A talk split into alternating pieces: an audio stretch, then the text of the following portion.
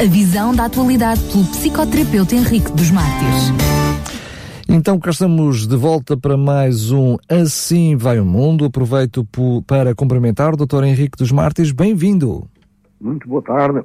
Obrigado. Que os nossos ouvintes também possam agradar-se do programa de hoje, porque é uma, uma, uma retrospectiva do que se passou no ano passado, embora já estejamos no meio do mês mas é sempre oportuno rever um pouco aquilo que aconteceu Muito em 2016 bem. em termos gerais no mundo.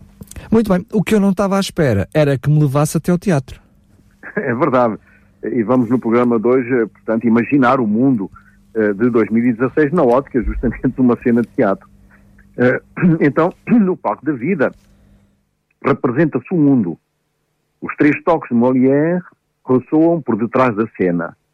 A luz vai se desvanecendo ao ritmo do hastear da cortina. Em alguns momentos instala-se a obscuridade.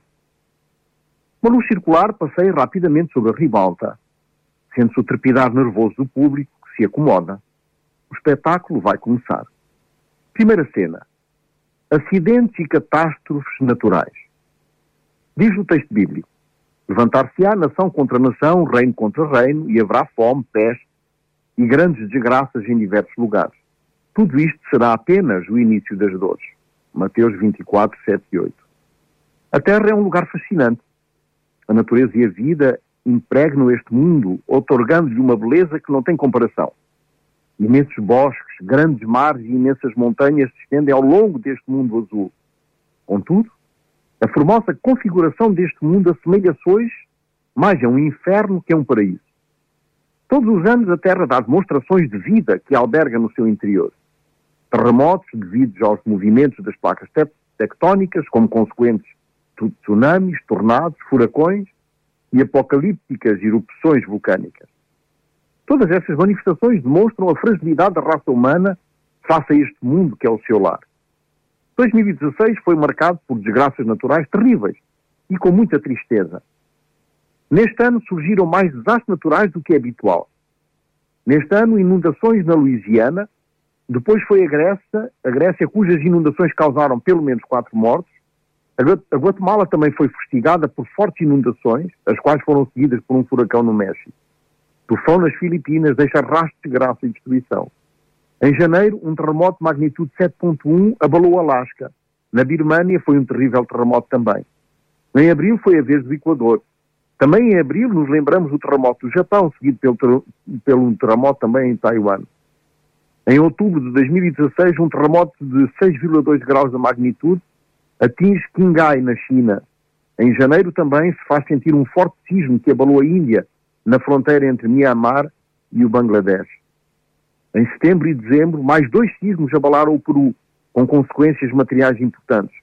Um total de 1.331 sismos, com 717 mortos. Não houve nenhum mês sem que a Terra não tivesse tremido no mundo. O aquecimento global não é uma ilusão, como afirmam alguns.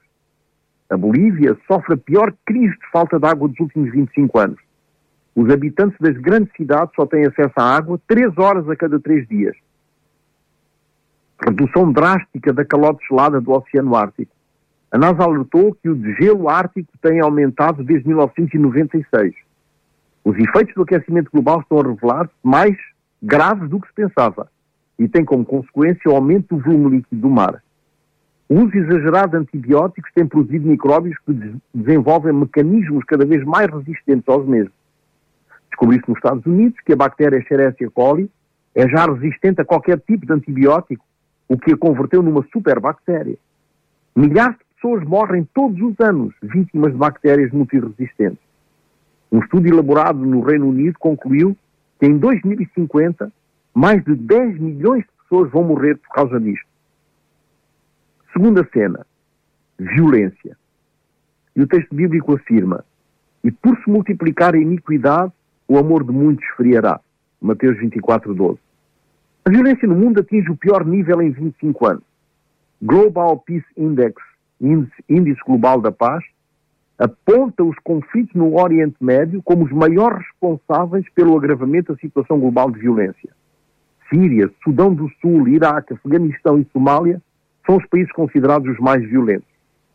A violência monstruosa do terrorismo em todo o mundo, terrorismo mortal, cego e impensável, continua na sua fria, mas segura progressão. O fenómeno do terrorismo revela uma guerra sangrenta contra a sociedade moderna e seu liberalismo, caracterizado pela sua atitude de grande abertura e tolerância a vários níveis. Fundamenta-se numa interpretação abusiva de textos sagrados. Estes atos terroristas aumentam a tensão, não somente pela sua repetição, mas sobretudo pelo grau de hostilidade e horror que é cada vez mais elevado. O ser humano, intrínseca e instintivamente agressivo contra o seu semelhante, é levado ao terror através de uma sociedade violenta, corrupta e corruptora. O total de crimes cometidos no mundo em 2016 foi de 41.926 pessoas, sendo o mais elevado no Brasil, com 10.760 homicídios, seguida a Venezuela com 10.758, sendo que nos Estados Unidos só foram registrados 990 homicídios, o que é, aliás, uma admiração. O restante 19.418 crimes foram perpetrados por outros países, sobretudo na América do Sul. Estamos a falar eh, de guerra entre nações, entre homens, mas entre nações. Mas há números sobre a questão da violência, e está a falar sobre violência, também muito assustadores, que têm a ver com a violência de género. Exatamente. A OMS publicou um relatório sobre a violência contra as mulheres. Um documento edificante. Uma mulher sobre três é vítima de violência por parte do seu cônjuge. O relatório evidencia que o número de mulheres e meninas agredidas por um parceiro íntimo é de 30% e que, à escala mundial, 38% sucumbem mortalmente à violência do seu próprio parceiro íntimo. Muitas vezes o próprio namorado, o que preconiza um prelúdio de casamento feliz. Em relação ao estupro, é no seio do espaço privado, quer dizer, nas relações dentro da família ou amigos da família, que se produzem o maior número de violações ou tentativas de violação. A população feminina no mundo é atualmente 160 milhões, ou seja, 49,6% da população mundial.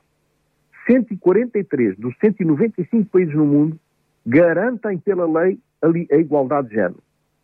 50% dos crimes contra as mulheres no mundo são por feminicídio. O feminicídio configura-se quando é comprovada que as causas do assassinato são exclusivamente por questões de género.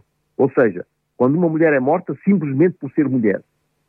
De um modo geral, o feminicídio pode ser considerado uma forma extrema de misoginia, ou seja, de ódio ou repulso às mulheres, ou contra tudo o que seja ligado ao feminismo. E, que, eh, e no que diz respeito à violência contra crianças, ou se quisermos, a violência infantil? Ora bem, a, a violência infantil é outro dado repugnante.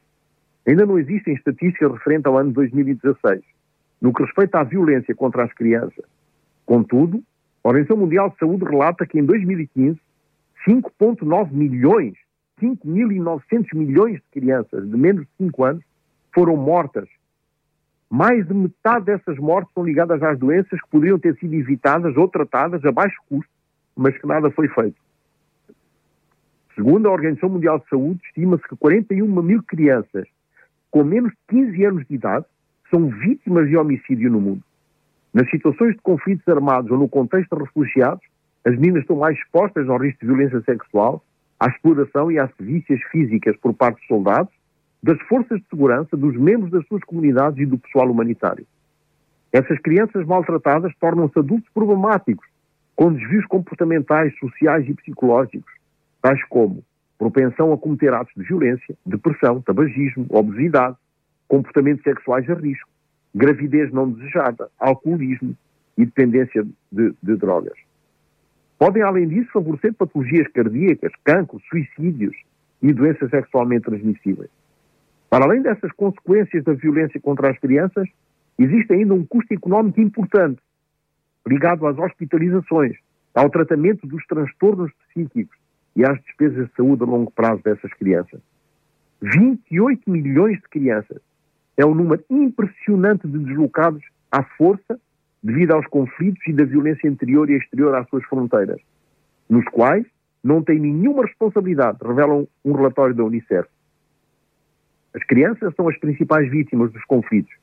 Elas sofrem de diversas maneiras face ao mutismo dos dirigentes do mundo. A violência e os conflitos no mundo árabe, causados pelo desejo de criar um grande e vasto país completamente islâmico, têm levado muitas pessoas a sair desses lugares de guerra, procurando por estabilidade, ou por uma vida melhor em países europeus e além mar. Por outro lado, de diversas partes do mundo começam a chegar à Síria, simpatizantes do Estado Islâmico e Síria, de, da Síria e do Iraque, recrutados através da internet. Essa situação tem levado a uma onda impressionante de imigrantes, pessoas que tentam fugir dessas zonas de grande medo e terror para países mais seguros e estáveis. A Bíblia dá uma visão do que irá acontecer no mundo e que irá precipitar os eventos finais e o grande tempo de angústia, como antes da volta de Jesus. Em Daniel 11, 40 e 41 podemos ler: E no fim do tempo, o rei do sul lutará com ele, e o rei do norte se levantará contra ele com carros e com cavaleiros e com muitos navios, e entrará nas suas terras e inundará e passará, e entrará na terra gloriosa, e muitos países cairão, mas na sua mão escaparão estes, Edom e Moab, e os chefes dos filhos de Amon. Oh, Doutor Henrique dos Martins, explique-nos, por favor, o que é, o, quem é ou o que é isso do Rei do Norte e quem é esse Rei do Sul. Temos que pensar que quando o Antigo Testamento da Bíblia foi escrito, só existiam, por um lado, o povo de Israel e, por outro, o resto do mundo, ou seja, o povo considerado fiel a Deus e os gentios, os considerados infiéis, aqueles que não pertenciam ao povo escolhido, o povo de Israel. Israel é um país que ficava no enclave central do mundo da época. À esquerda tinha o mar e a leste o deserto. As invasões militares dos outros povos ou vinham do norte ou do sul. As invasões que vinham do norte eram essencialmente a Babilónia e a Síria. Os egípcios e os árabes da Arábia Saudita, os amalequitas e os midianitas vinham do sul. Quando a Bíblia fala do rei do norte ou do rei do sul, está na realidade a, fazer referência aos descendentes de Abraão. Um de Isaac, nomeados judeus ou cristãos do mundo, outro de Ismael. Ambos descendentes do mesmo pai, Abraão, mas de mães diferentes. O apóstolo Paulo diz que Isaac representa Jerusalém e que Ismael representa a Arábia Saudita, Gálatas 13, 16, 29. Ismael, cujos descendentes formam o Islão atual, precedeu Isaac, que se tornou o pai dos judeus, hebreus e cristãos ao redor do mundo. Estas duas religiões, o cristianismo que representa o epicentro da peregrinação dos cristãos, situa-se em Roma, considerada a cidade do cristianismo. O islamismo, que tem, que tem sede em Meca, onde faz os, os seus encontros e orações. Meca, portanto, a cidade de Maomé, situa-se no sul.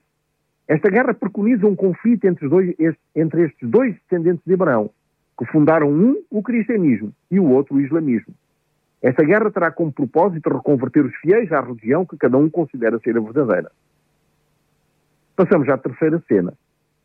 É uma cena política. E o texto bíblico diz: Por causa do Senhor, sujeitem-se a toda a autoridade constituída pelos homens, seja ao rei como autoridade suprema, seja aos governantes, como por ele enviados para punir os que praticam o mal e honrar os que praticam o bem. 1 Pedro 2, 13 e 14.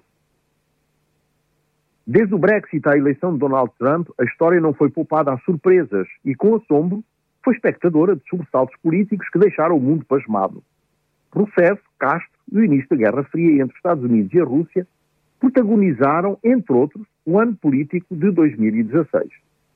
Um acontecimento histórico de relevância eclesiástica, histórica e escatológica foi o encontro em Cuba do Papa Francisco e do patriarca ortodoxo russo Kirilo, Cirilo. Na sala presidencial do aeroporto de Havana, os dois líderes abraçaram-se pela primeira vez desde o cisma, em 1054.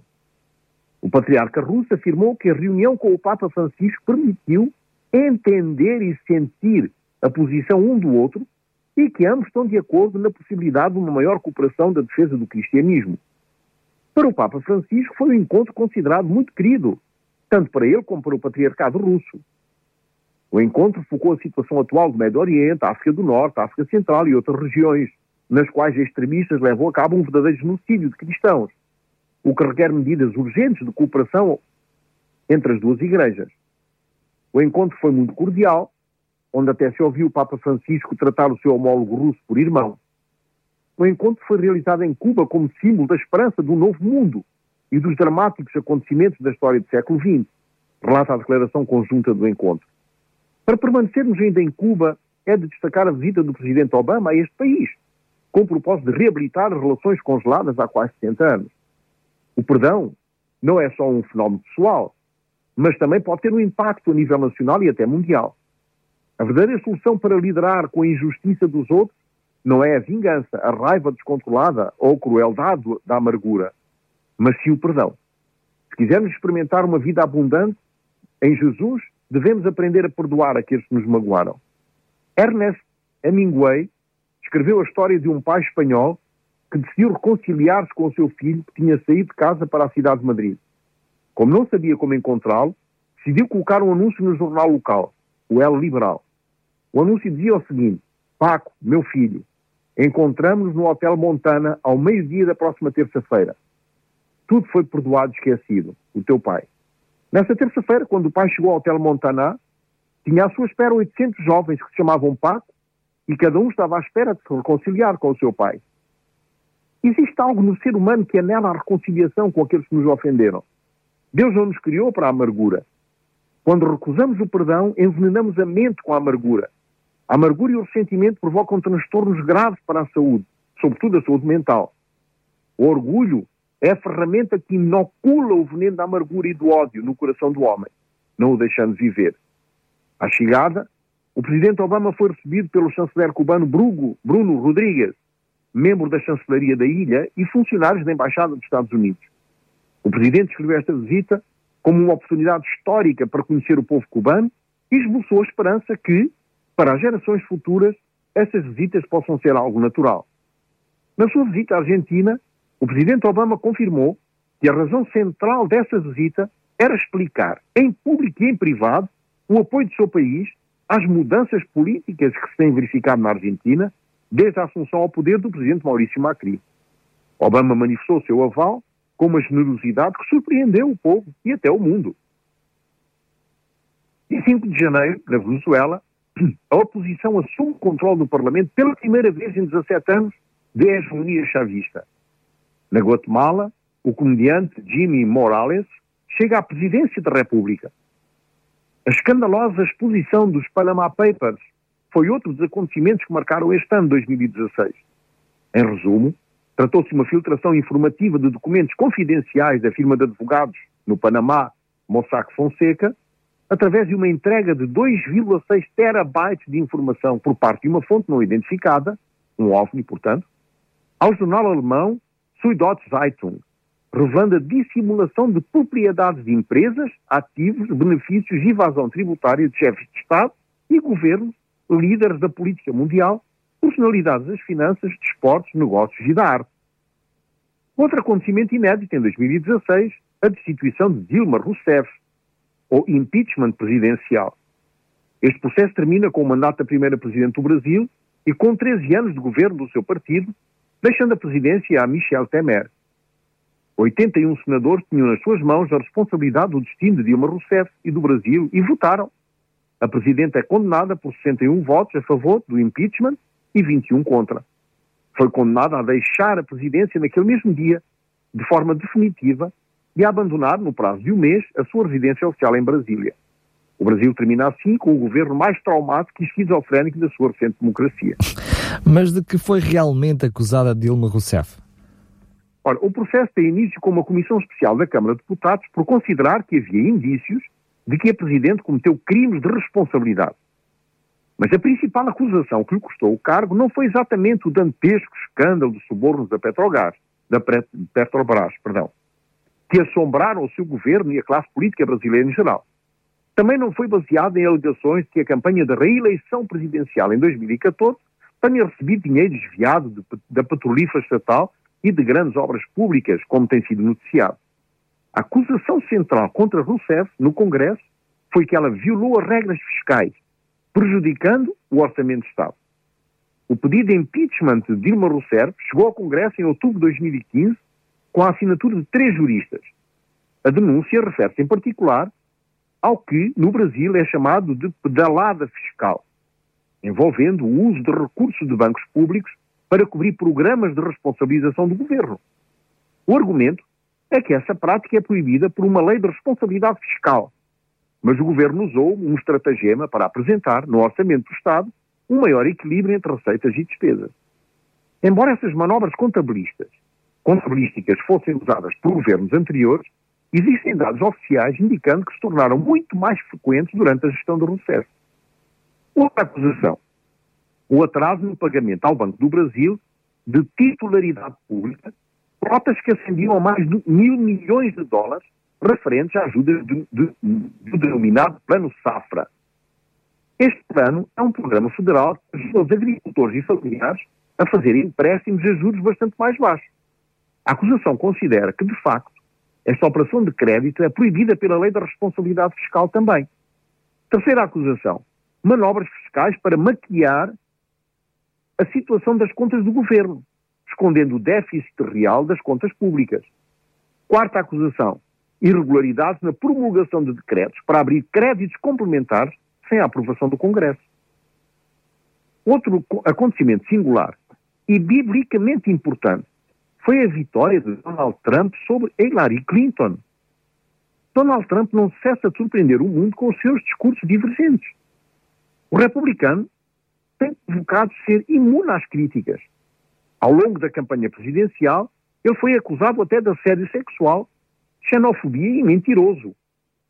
Nem mesmo o seu discurso agressivo contra comunidades latinas, suas declarações politicamente incorretas, nem as suas propostas controversas, como a construção de um muro na fronteira com o México ou a proibição da entrada de muçulmanos nos Estados Unidos, diminuíram a sua popularidade.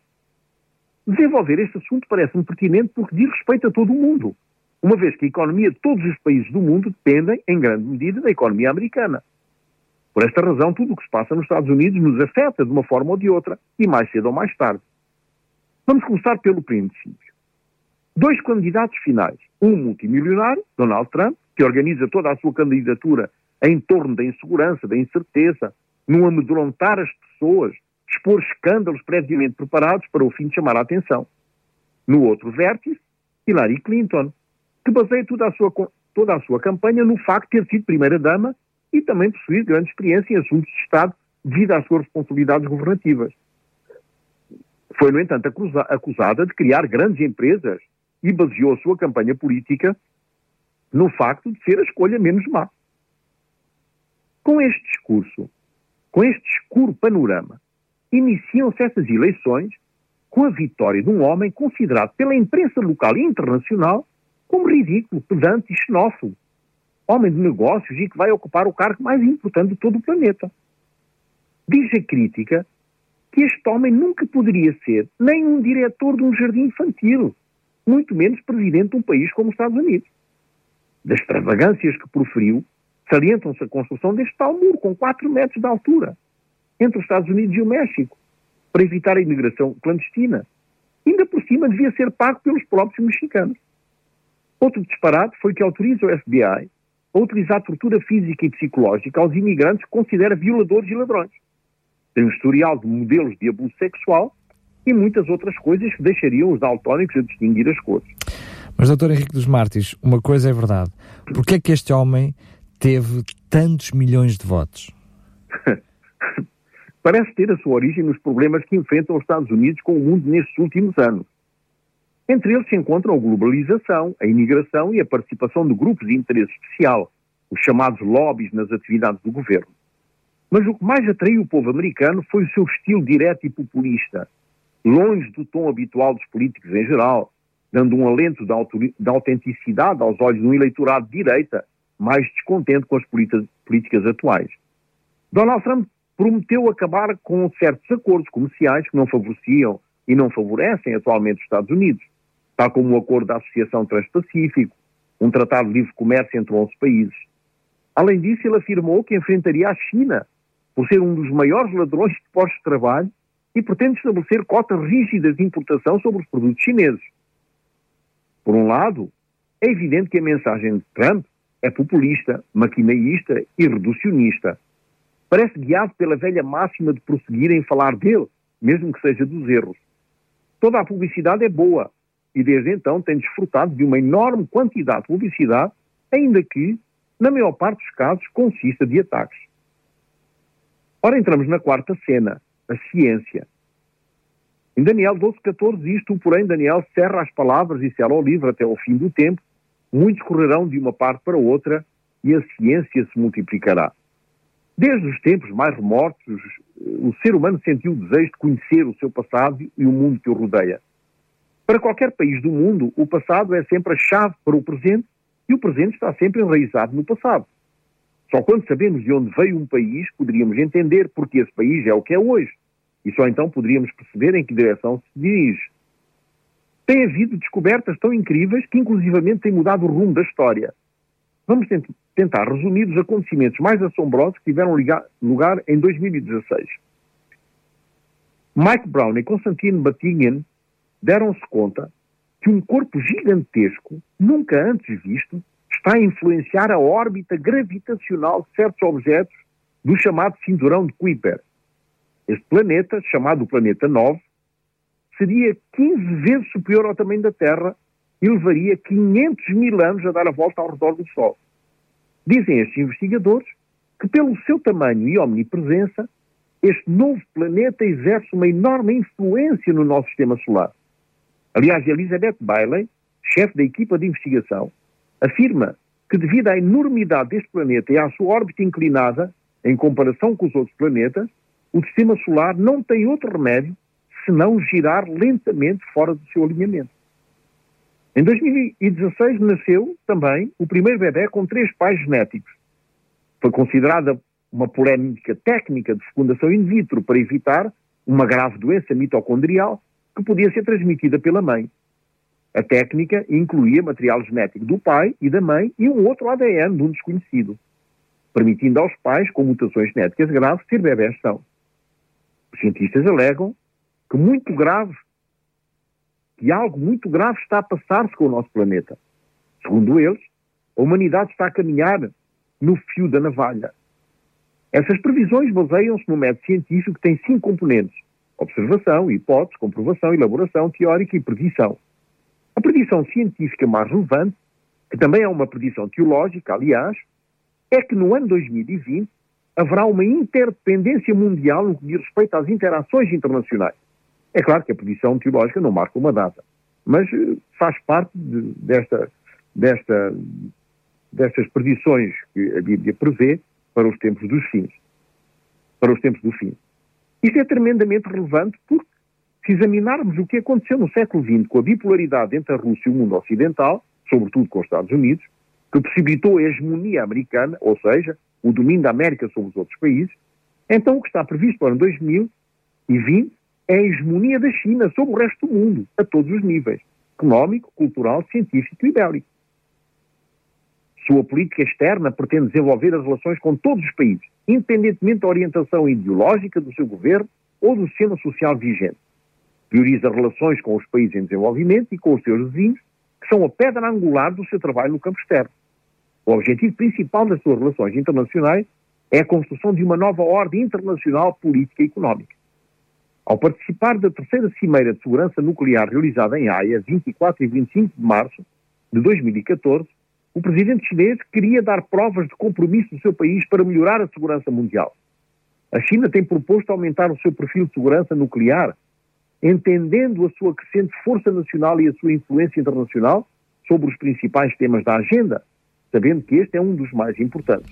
O, o Dr. Henrique dos Martins falou no aspecto teológico, ou seja, que a Bíblia terá algo a dizer com esses avanços científicos, é isso? Exatamente. A ciência e a Bíblia são duas grandes correntes que se têm enfrentado para explicar os fenómenos sociais, religiosos e naturais. As principais questões têm a ver com a origem do universo, a vida, o homem e a existência de Deus. O núcleo da ameaça para os crentes é que a ciência rejeite tanto a Deus que ela, que ela acaba por não existir para a humanidade. A, Bí a Bíblia baseia-se em conhecimento revelado e inspirado, baseado em meios que não é possível explicar através da razão, e a ciência utiliza os métodos científicos, como já vimos. Na realidade, não existe religião e ciência, mas os religiosos de todas as variantes e os científicos de todos os quadrantes.